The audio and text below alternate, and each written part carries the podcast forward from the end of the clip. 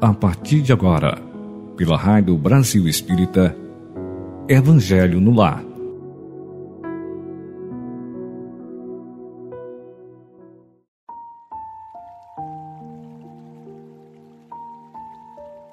Caros ouvintes da Rádio Brasil Espírita, bem-vindos a mais um Evangelho no Lar, onde temos a oportunidade de estudar as lições de Jesus, nosso Mestre, à luz do Espiritismo codificado por Allan Kardec. Convide todos que estiverem próximos a você para participarem nesse momento. Providenciem para cada participante um copo ou uma garrafa com água para ser magnetizada por nossos mentores com as bênçãos do Mestre Jesus, que nos une em vibrações de amor, de fraternidade. Façamos três respirações seguindo a orientação. Enquanto você respira e pensa, eu farei a contagem. Pense em Jesus, respire fundo e solte o ar devagar, com muita calma. Enquanto você inspira profundamente, eu conto até quatro. Nesse momento, você agradecerá a Deus Pai Supremo, a Jesus e a sua equipe pela assistência que nos dá, pela paz, saúde e prosperidade. Ao expirar, comprima o abdômen para o ar sair totalmente, enquanto eu contarei até quatro. E agora agradeça a Deus e a natureza que recebe esse ar eliminado, que o receba em harmonia com o meu ambiente. Quando eu disser segure, você procure não pensar em nada enquanto eu conto até quatro. Se algum pensamento vier, preste atenção nas batidas de seu coração. Então vamos iniciar. Inspira. Um, dois, três, quatro. Segura. Um, dois, três, quatro. Respira. Solte. Um, dois, três, quatro. Segura. Um, dois, três, quatro. Mais uma vez. Inspira com vontade. Um, dois, três, quatro. Segure.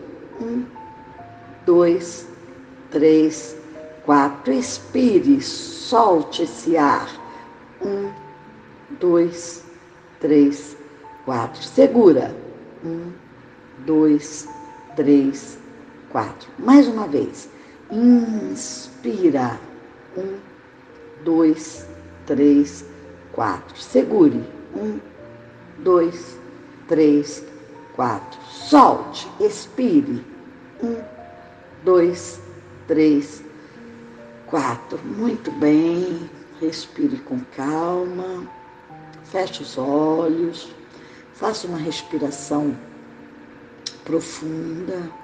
Solte o ar pela boca lentamente, solte o ar devagar. Vamos fazer um breve relaxamento.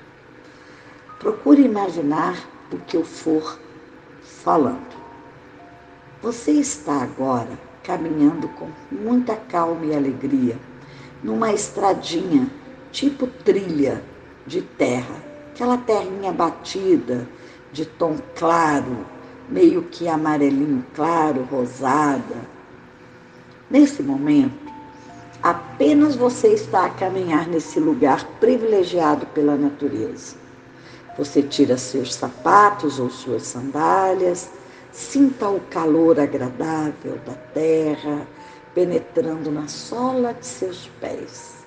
Esse calor, essa energia que a natureza oferece, relaxa e vai envolvendo cada partícula do seu pé, cada tendão, cada nervo, cada tecido muscular. E esse calor agradável aquece e envolve todas as células do seu corpo. E você segue, observando a paisagem, olhando para um lado, olhando para o outro, e cada vez que você avança um passo com toda calma, mais beleza aparece. e você sente o relaxamento suave enquanto você admira as flores ladeando essa trilha, os pássaros voando com calma, borboletas que aparecem esvoaçantes de várias cores. Observe como elas são delicadas, como as flores são delicadas. E você sente que vem um ar um frescor dessa maravilhosa natureza e te deixa bem tranquilo ou tranquila. Aí você avista um banco de pedra e você senta-se para curtir melhor esse momento privilegiado. Respire, solte. O ar entra pela boca e sai. É vida, é frescor, é alegria, é gratidão, tudo é gratidão. Coloque sua atenção nas, nos seus dedinhos agora, nos pés, nos tornozelos.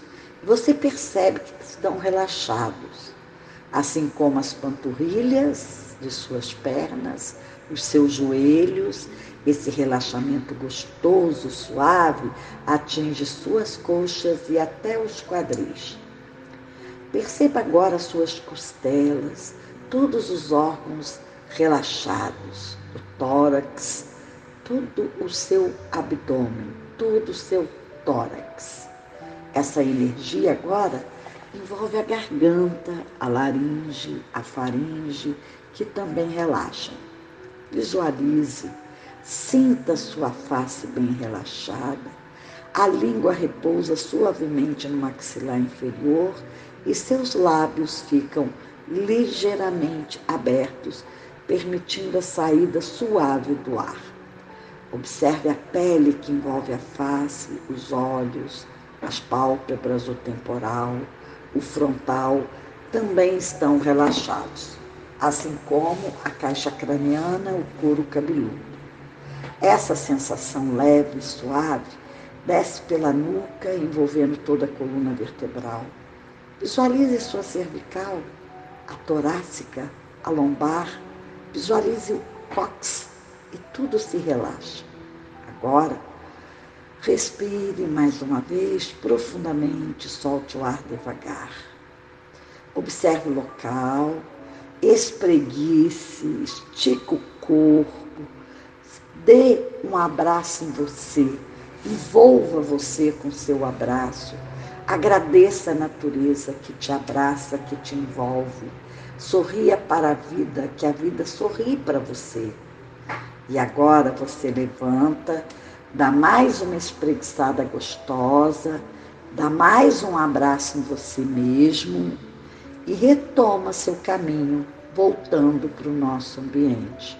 Com calma feliz, alegre, com harmonia. E você assim vai chegando ao nosso local, ao nosso, na nossa egrégora.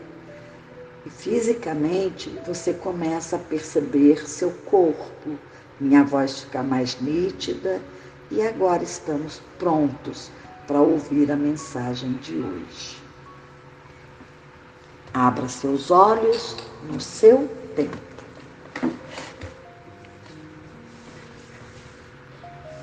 A mensagem de hoje é retirada do livro Vinha de Luz, ditada por Emmanuel, psicografada por Chico Xavier.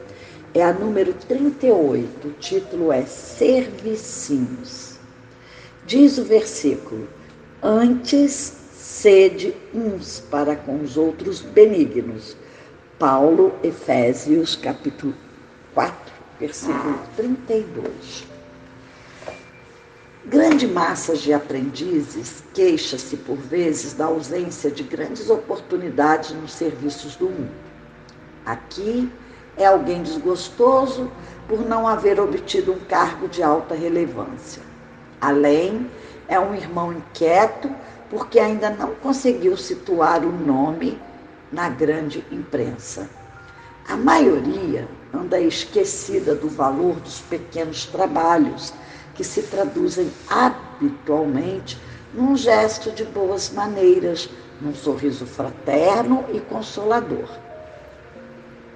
Copo de água pura, o silêncio ante o mal, que não comporta esclarecimentos imediatos, um livro santificante que se dá com amor, uma sentença carinhosa, o transporte de um fardo pequenino, a sugestão do bem, a tolerância em face de uma conservação fastidiosa, os favores gratuitos de alguns vinténs, a dádiva espontânea, ainda que humilde, a gentileza natural constituem serviços de grande valor que raras pessoas tomam a justa consideração. Que importa a cegueira de quem recebe? Que poderia e que poderá significar a malevolência das criaturas ingratas diante do impulso afetivo dos bons corações? Quantas vezes, em outro tempo, fomos igualmente cegos e perversos para com Cristo, que nos tem dispensado todos os obsequios grandes e pequenos. Não te mortifiques pela obtenção do ensejo de aparecer nos cartazes enormes do mundo. Isso pode traduzir muita dificuldade e perturbação para teu espírito, agora ou depois. Sê benevolente para com aqueles que te rodeiam.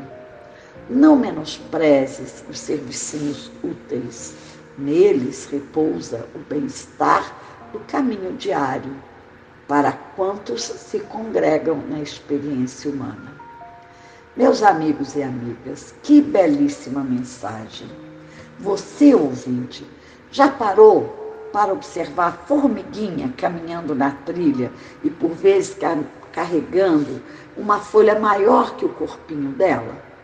Essa folhinha ela leva para o centro do formigueiro para servir de alimento para todos daquele local. Ela está prestando um serviço que aos nossos olhos passaria desapercebido. No entanto, de sua contribuição depende a sobrevivência de todo formigueiro. E lá eles se confraternizam, Cada uma leva a sua folhinha e vão assim colocando no seu armazém, no seu reservatório, o alimento para dias delicados. No entanto, nós, nos seres humanos, o nosso formigueiro, como é que anda nosso formigueiro? Pessoas inúmeras pessoas que vão de um lado para o outro. Será que elas carregam pelo menos uma folhinha pequenininha para doar a alguém? Percebem isso? Cada qual seguindo com suas tarefas, serviços ou servicinhos. Porém, todos têm seu valor e cada qual na sua função. Por vezes, o ego, tão presente em nossas ações, poderá incitar o pensamento de que essa ou aquela função é mais valiosa. No entanto, cada qual tem sua necessidade. Em nossos afazeres diários, dos mais simples aos mais complexos, residem motivos que vão além da materialidade. Mesmo nos momentos delicados, nas comparações sobre o que fazemos no dia a dia, corremos riscos de julgar certas tarefas que achamos não tão importantes que outras. Grande engano, pois tudo que fazemos tem enorme importância no fluxo do cotidiano, do lar, da empresa, da vida, cotidiano da própria terra. Nós, donos e donas de casa, que cuidamos do lar, nos ressentimos com nossos companheiros, com os nossos filhos, com nossos agregados, quando solicitamos colaboração e não a temos, Será que a solicitação foi clara? Costumamos falar, filho, meu amor, ou o nome da pessoa, faça isso ou aquilo para mim, como se essa colaboração fosse um servicinho que só fosse contribuição para você. No entanto, essa não é a realidade. Por menor que seja esse serviço, essa contribuição prestada é para todos. Quando falamos assim, nosso subconsciente exclui a pessoa do ambiente, da nossa realidade. E ela acha que não precisa realizar o servicinho, ou o serviço, ou o servição, ou aquele pedido. O ideal é faça para nós, pois essa é a verdade, já que todos habitam o mesmo lar, o mesmo espaço. Cada servicinho que um faz pelo outro no seu lar, somando, vira uma contribuição enorme e todos saem beneficiados.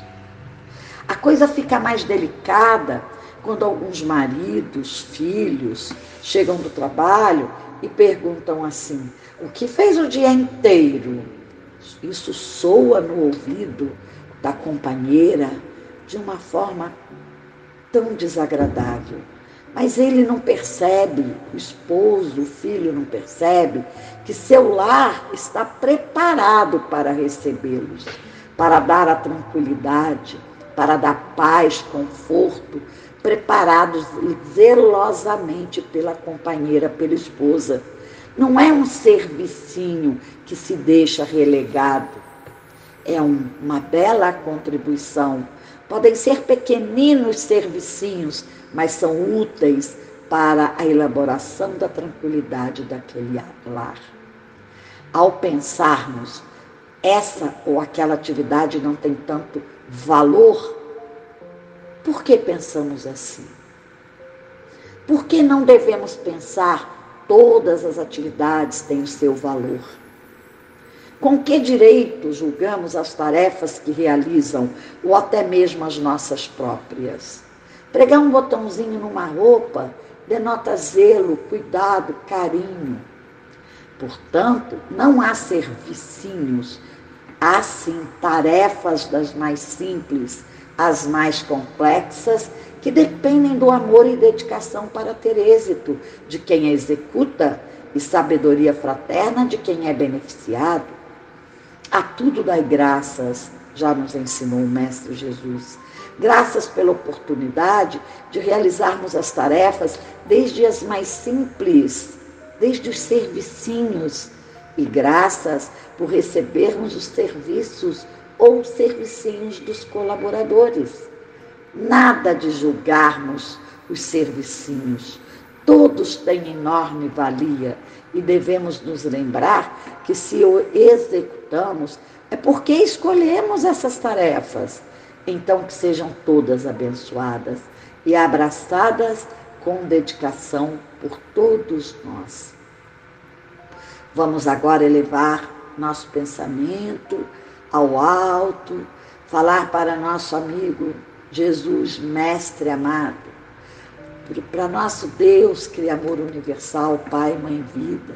Dirigir nosso pensamento para nossa amada Mãe querida, Maria, e dizer assim: agradecemos, amados, por esta valiosa oportunidade de refletirmos sobre a mensagem de Emmanuel, que vem nos clarear a consciência para que possamos valorizar nossas tarefas nessa terra amada. De passo a passo, continuamos nossa jornada sobre a proteção de vós e dos conselhos de nossos mentores. Gratidão pela fluidificação de nossa água, que ao ser ingerida nos nutre e traz o bálsamo suave que equilibra nossa saúde física, espiritual, emocional e mental, segundo a necessidade de cada momento. Dê-nos, amados, a capacidade de compreender os estudos do Evangelho e, sobretudo, praticá-lo. Estejam conosco hoje e sempre Que assim seja. Dando continuidade ao nosso Evangelho, hoje examinaremos os itens 12 e 13 do capítulo 12. Evangelho segundo o Espiritismo, codificado por Allan Kardec. No item 2, nós encontramos: em certos casos, sem dúvida, pode o duelo constituir uma prova de coragem física, de desespero pela vida, mas também é incontestavelmente uma prova de covardia moral, como suicídio. O suicida não tem coragem de enfrentar as vicissitudes da vida. Já o duelista não tem coragem de suportar as ofensas.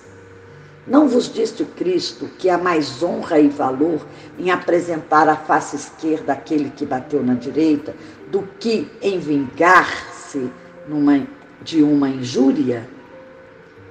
Não disse ele a Pedro no Jardim das Oliveiras: Mete a tua espada na bainha, Pedro, porquanto aquele que matar com a espada perecerá pela espada? Assim falando, não condenou para sempre o duelo? Efetivamente, meus filhos, que é essa coragem oriunda de um gênio violento, de um temperamento sanguíneo e colérico que ruge a primeira ofensa?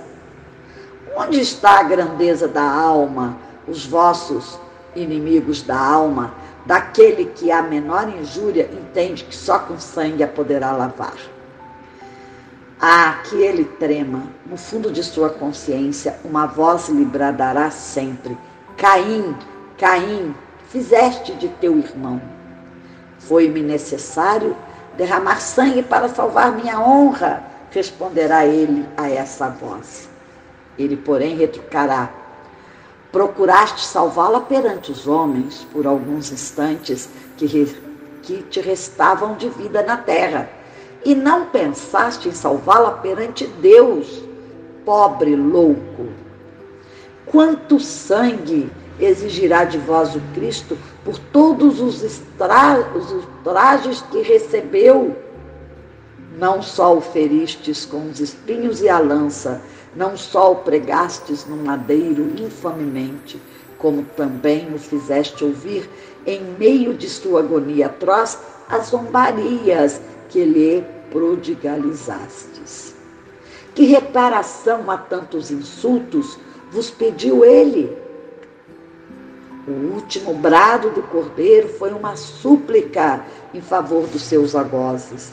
Ó, como ele, perdoai e orai pelos que vos ofendem. Amigos, lembrai-vos deste preceito: amai-vos uns aos outros. Então, a um golpe desferido pelo ódio, respondereis com um sorriso e ao ultraje com o perdão. O mundo, sem dúvida, se levantará furioso e vos trará, tratará de covardes Erguei bem alto a fronte e mostrai que também ela, se não temeria de cingir-se de espinhos, a exemplo do Cristo. Mas que a vossa mão não quer ser cúmplice de um assassínio autorizado por falsos ares de honra, que, entretanto, não passa de orgulho e amor próprio. Dar-se-á que, ao criar-vos, Deus vos outorgou o direito de vida e de morte, uns sobre os outros? Não. Só a natureza conferiu Deus esse direito para se reformar e reconstruir. Quanto a vós, não permite sequer que disponhais de vós mesmos. Como suicida, o duelista se achará marcado com sangue quando comparecer perante Deus, e a um e outro o soberano juiz reserva rudes e longos castigos. Se ele ameaçou com a sua justiça aquele que disser raca a seu irmão, quão mais severa não será a pena que comine ao que chegar à sua presença com as mãos tintas do sangue do seu irmão. Assim disse Santo Agostinho em Paris, 1862. O item 3 fala um pouco mais sobre o duelo. Diz assim: como o que outrora o duelo se dominava o juízo de Deus. É uma das instituições bárbaras que ainda regem a sociedade. Lá nos idos de 1800, que direis, no entanto, se visseis dois adversários mergulhados em água fervente ou submetidos ao contato de um ferro em brasa, para ser dirimida a contenda entre eles, reconhecendo-se estar a razão com aquele que melhor sofresse a prova. Qualificareis de insensatos esses costumes, não é exato? Pois o duelo é coisa pior do que tudo isso. Para o duelista destro, é um assassínio praticado a sangue frio, como toda a premeditação que possa haver uma vez que ele está certo da eficácia do golpe que desfechará. Para o adversário, quase certo de sucumbir em virtude de sua fraqueza e inabilidade, é um suicídio cometido com a mais fria reflexão. Sei que muitas vezes se procura evitar essa alternativa igualmente criminosa, confiando ao acaso a questão mas não é isso. Não é voltar sob outra forma ao juízo de Deus da Idade Média. E nessa época infinitamente menor era a culpa. A própria denominação de juízo de Deus indica fé ingênua. É verdade. Porém, afinal, fé na justiça de Deus que não podia consentir sucumbisse um inocente ao passo que no duelo tudo se confia à força bruta, de tal sorte que não raro é o ofendido que sucumbe. Ó oh, estúpido amor próprio, toda vaidade e louco orgulho, quando sereis substituídos pela caridade cristã, pelo amor ao próximo e pela humildade que o Cristo exemplificou e preceituou. Só quando isso se der, desaparecerão esses preceitos monstruosos que ainda governam os homens e que as leis são impotentes para reprimir, porque não basta interditar o mal e prescrever o bem. É preciso que o princípio do bem e o horror ao mal morram no coração do homem. Assim disse um espírito protetor, Bordeaux, 1861. Caríssimos, comentar essa passagem do Evangelho é extremamente delicado, embora a clareza com que foi nos apresentado consegue clarear nossas percepções. Mas eu tentarei fazer aqui um comentário para reforçar a compreensão de vocês. No meu ponto de vista, suicídio, duelos ou qualquer atentado contra, contra a vida, da própria vida ou de outras vidas, demonstra falta de coragem e fé. A pessoa que busca conhecer os ensinamentos do Mestre Jesus geralmente se livra de tais pensamentos, seja qual for o momento delicado pelo qual está passando. Sabemos que temos provas ou expiações tão fortes que parece que vamos sucumbir e o desespero chega ao ponto de levar a pessoa a esquecer o providencial alerta de Jesus Orai e vigiai, disse o Mestre, para que sejamos poupados das influências daqueles irmãos que ainda estão na erraticidade, presos à matéria. Nós sofremos a influência deles. Lá no livro dos Espíritas, dos Espíritos, digo, tem uma pergunta que, que Kardec disse assim: é, Sofre o mundo e as pessoas influências do mundo espiritual? E Kardec respondeu, quer dizer, o espírito respondeu para Kardec, muito mais do que imaginas.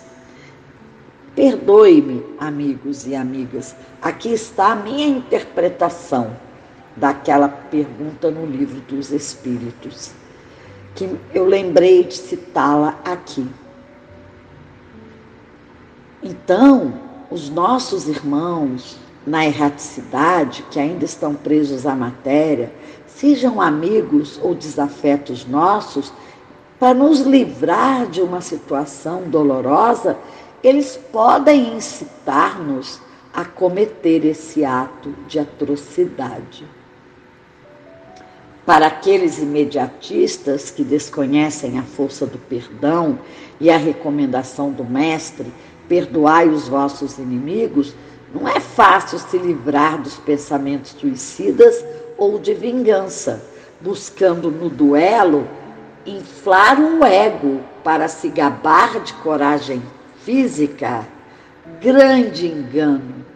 Essa atitude nada mais é que, que, como disse Emmanuel, desprezo pela vida, mas também é incontestavelmente uma prova de covardia moral. Os desafios da vida são demais para aqueles que não têm coragem de enfrentá-los e buscam suicídio. E aqueles orgulhosos que não suportam ofensas apelam para o duelo. Já dizia Jesus, como menciona Emmanuel, há mais honra e valor em apresentar a face esquerda àquele que bateu na direita do que se vingar de uma injúria. Foi feita uma pergunta lá no nosso estudo e aqui eu apresentei como uma afirmação. O que você acha, ouvinte, dessa afirmação? Ressoa em você? Faz sentido? Bom, para finalizar nosso comentário de hoje, faço uso do alerta contido lá no item 13 do Evangelho, realizado por um espírito protetor. Não basta interditar o mal e preservar o bem, amigos. Não basta. É necessário, ouvintes, que morra no coração do ser humano sentimentos egóicos e vingativos para que prevaleça o amor incondicional e a fraternidade, só assim se fará e a paz reinará e todos seremos beneficiados. Essa é minha contribuição a minha compreensão dessa parte do Evangelho extremamente importante, principalmente nos dias atuais em que vemos acontecer crianças matando professores, surto de crianças em todos os locais do Brasil, matando atrozmente as pessoas. Que vingança será essa? que mal entendido trouxeram da vida anterior. Nos resta, amados, orar para que os bons espíritos, os mentores, intuam essas criaturas e protejam aqueles que passaram para a eternidade, para o lado espiritual, de uma forma tão violenta naturalmente ainda nem compreender o que se passou. O que nós podemos fazer, nós que aqui estamos estudando o Evangelho, buscando contribuir para a paz no mundo, podemos orar e pedir paz, que acolham esses que já partiram e acolham esses que fizeram o mal, para que percebam o que está acontecendo. Com certeza, dada a idade tão jovem, foram intuídos por espíritos da erraticidade que ainda não compreenderam a luz. Oremos por todos eles. Vamos clamar à espiritualidade para enviar espíritos de luz para enviar a essas criaturas uma, um bálsamo para que eles possam se lembrar de pedir ajuda a Jesus, a Maria, a um parente que já partiu, que possa estender-lhe as mãos na espiritualidade. E vamos orar e vigiar, meus amigos, porque ninguém está livre de ser assediado. Então vamos agora elevar nossos pensamentos a Jesus, a espiritualidade maior, para mais uma vez falar com todo o nosso amor e gratidão, que estamos imensamente agradecidos pela a espiritualidade de luz, aos nossos mentores que nos incentivam a participar do Evangelho no lar, onde reavivamos nossa capacidade de amar ao próximo como a nós mesmos. Só assim poderemos trilhar o caminho em busca da luz.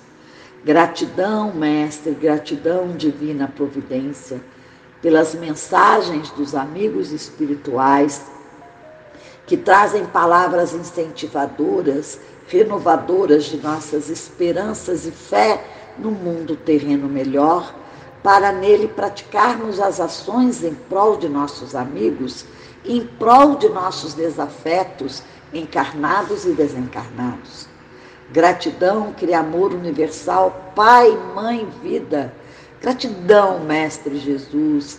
Gratidão, mentores, por nossa água fluidificada que age em nosso corpo físico e perispiritual como bálsamo em nossas fragilidades. Que possamos ter sempre em mente que preservar o amor e o bem é o melhor que podemos fazer em prol de nossa terra. Que a paz reine nos corações de todos nós. Esteja conosco hoje e sempre, Mestre Jesus. Que assim seja. Bom, chegou a hora do nosso encerramento, da nossa despedida, mas até o próximo domingo. Por hoje, encerramos nossos estudos, agradecendo a sua participação, ouvinte amigo, ouvinte amiga, e agradecendo a Rádio Brasil Espírita, que há mais de 12 anos vem contribuindo para expandir nossa consciência.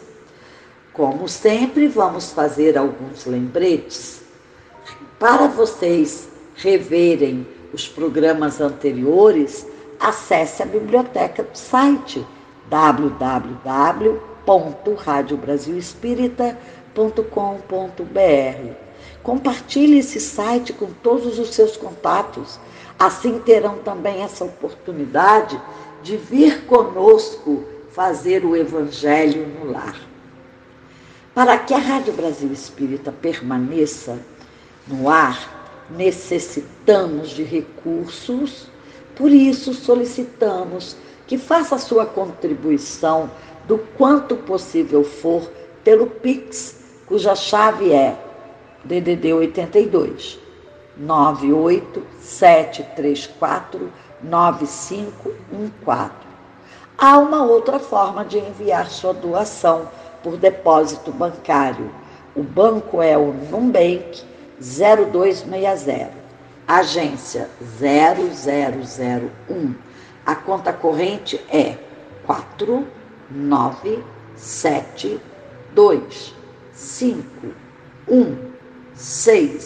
49725167 tracinho 1. Contamos com sua colaboração. Gratidão de todo o coração e até nosso próximo encontro. Contamos com a presença de todos vocês e de seus convidados. Vamos aumentar nossa audiência? Recebam meu carinho, meu abraço e que vocês sejam iluminados pelo nosso Mestre Jesus, pela nossa espiritualidade maior. Bye, bye. Até o próximo domingo.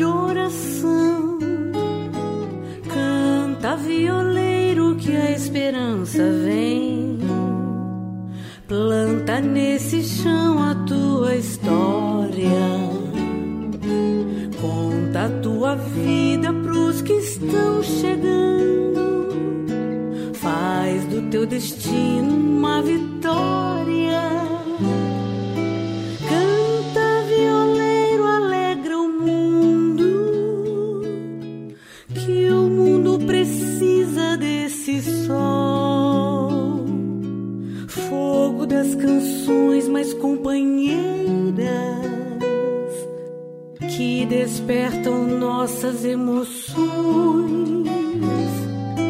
A canção é alimento puro e o cantor é sábio lavrador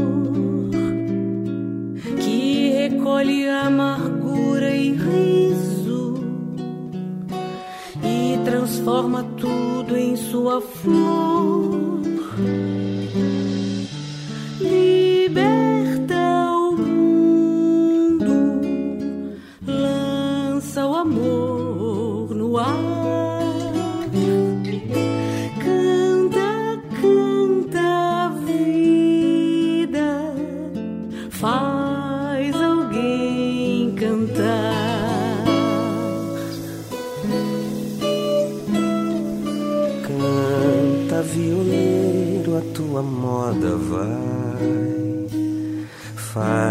Conta que esse tempo é outro.